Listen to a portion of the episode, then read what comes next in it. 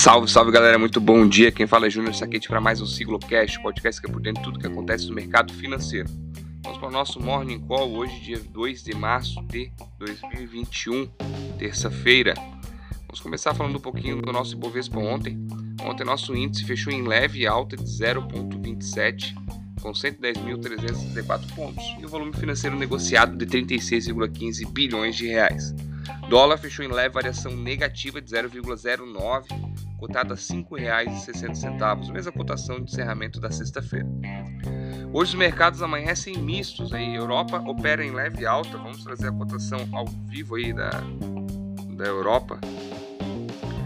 É, Eurostock 0,48, Londres 0,74, DAX da Alemanha 0,45, Madrid também está subindo 0,56 e futuros americanos bem próximos da estabilidade, S&P 500 menos 0,12, Dow Jones menos 0,07 e Nasdaq menos 0,11. É, ontem tivemos um dia de forte alto, fortes altas nas bolsas americanas, subiram 2, 3%, Nasdaq bateu 3% ontem, depois da redução dos juros dos títulos do Tesouro Americano e também da aceleração na vacinação pular e também pacote trilionário que foi aprovado na Câmara e segue para o Senado. Hoje deve possivelmente estão realizando um pouco de lucro naquela alta de ontem. Ontem os investidores procuraram alguns setores mais sensíveis a ciclos como energia e finanças. Por aqui, é, ontem tivemos um dia bem positivo e os ganhos foram limitados pela medida provisória, posso ontem que o governo ia colocar sobre PIS e COFINS, incidente sobre a comercialização e importação de diesel por dois meses, como ele havia falado que ia cortar, e do gás de cozinha por tempo indeterminado.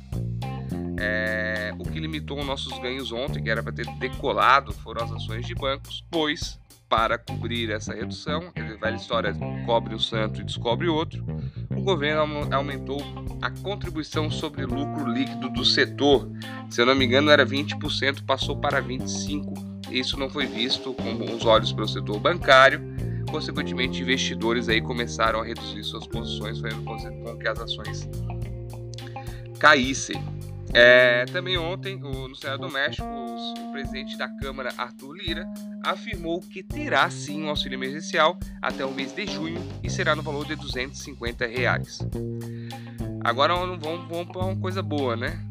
Não que o auxílio emergencial não seja bom, porém não tem nenhuma medida provisória ainda, nenhuma PEC, nenhuma privatização para poder cobrir esse prejuízo. Isso que, isso que é preocupante. Também Lira ontem disse que o governo vai entregar 140 milhões de doses de vacinas para os meses de março, abril e maio.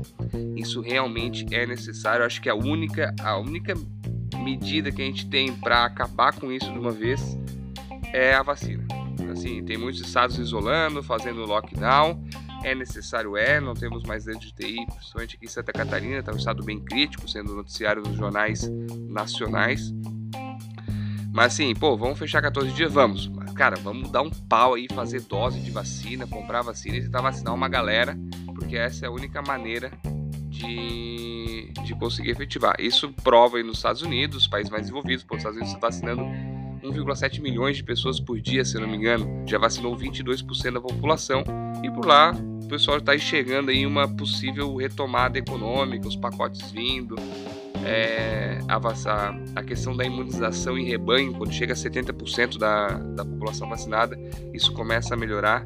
Então a única maneira que tem para cá, pô, vamos fechar, vamos. Fechamos, vamos construir um pouco mais de UTI, porque precisa, e também tentar vacinar o maior número de pessoas possível. Mercado asiático fechou em queda, tirando Coreia do Sul, que subiu 1,03. O motivo para essa queda, esse recuo nos índices lá, foi a fala, que eu não sei falar o nome do cara, então é o do diretor da Comissão Reguladora de Bancos e Seguros da China, que apontou que, abre aspas, bolhas estão se formando em mercados internacionais. Não sei, vão tentar entrar um pouco mais a fundo nisso aí. Com isso, Xangai caiu 1,21, Tóquio 0,86 e Hong Kong, coincidentemente, caiu também 1,21.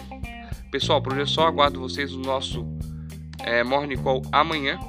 Nos sigam nas redes sociais, Instagram, arroba Ciclo Investimentos, nosso canal no YouTube Ciclo Investimentos, ativa o sininho que diariamente tem vídeo lá, de vez em quando os episódios bônus e umas lives bem legais para acompanhar o mercado financeiro de maneira fácil e prática. Forte abraço e até amanhã.